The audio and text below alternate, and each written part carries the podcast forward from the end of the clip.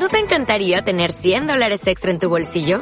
Haz que un experto bilingüe de TurboTax declare tus impuestos para el 31 de marzo y obtén 100 dólares de vuelta al instante.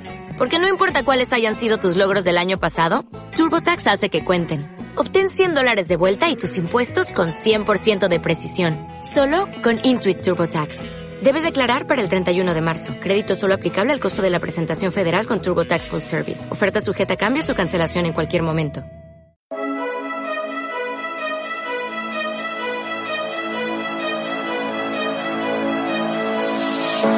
Hola a todos, bienvenidos al podcast del Foro Internacional del Deporte Ciudad de León a Banca, producido por Podcast to You, una forma diferente de conocer los mejores episodios y a los más importantes deportistas y entrenadores de nuestra historia.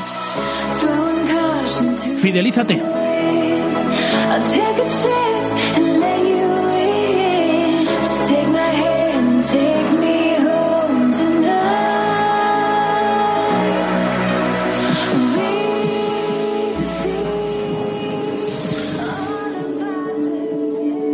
Bueno, justo este año eh, se cumplen 10 años que terminé los 14 8000. Edurne pasaban. Y, bueno, si tendría que decir qué es lo que queda de, de, aquellas expediciones y de aquella experiencia de vida, pues quedan muchas cosas, ¿no? Eh, creo que mm, queda la, la persona, queda la, queda la, montañera y los valores que, que me inculcaron la, en todo aquel, toda aquella trayectoria, ¿no?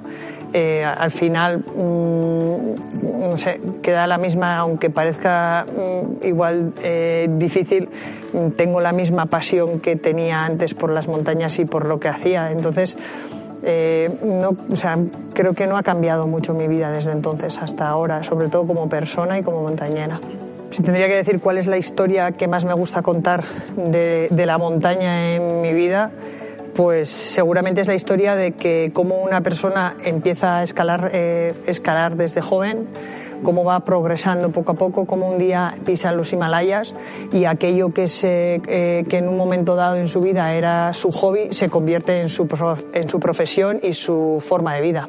Es verdad que el deporte que he practicado era un deporte o es un deporte bastante masculino y más en eh, quizás eh, ahora cada vez vemos más mujeres en el mundo de la montaña, pero quizás cuando yo empecé en el año 98 a ir al Himalaya y a, las grandes expediciones había muy pocas mujeres que hacíamos esto.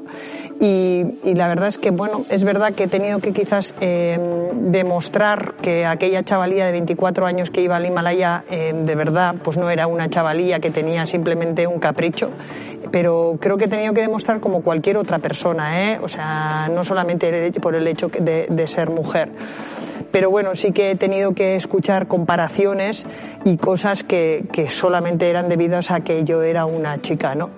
Pero eh, al final eh, yo lo, creo que lo he llevado lo mejor posible y luego he tenido mucha suerte porque los verdaderos compañeros, los amigos de verdad, los que conocían a Edurne Pasaban, no hacían este tipo de comparaciones. Ellos eh, tenían una persona más, en, había un miembro más en la, en la expedición y sí, aquel, aquella persona era mujer, pero para ellos era un, una persona más dentro del equipo.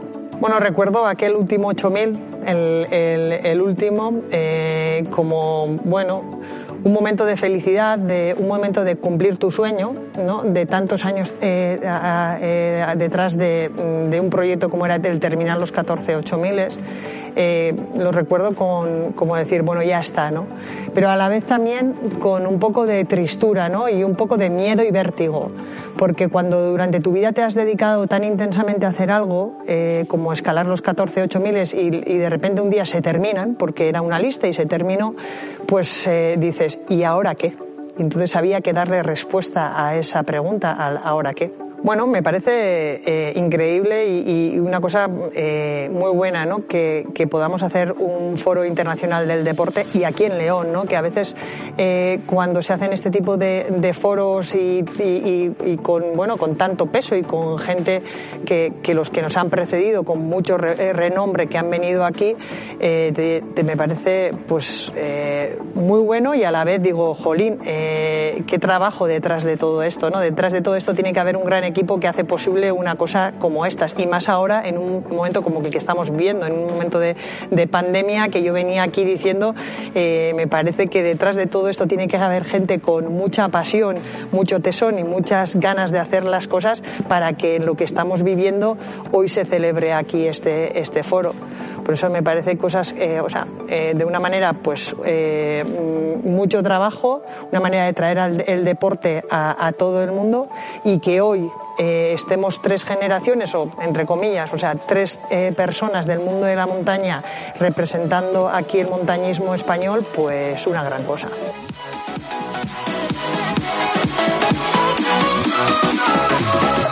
Un podcast de Podcast to You para el Foro Internacional del Deporte Ciudad de León, Abanca.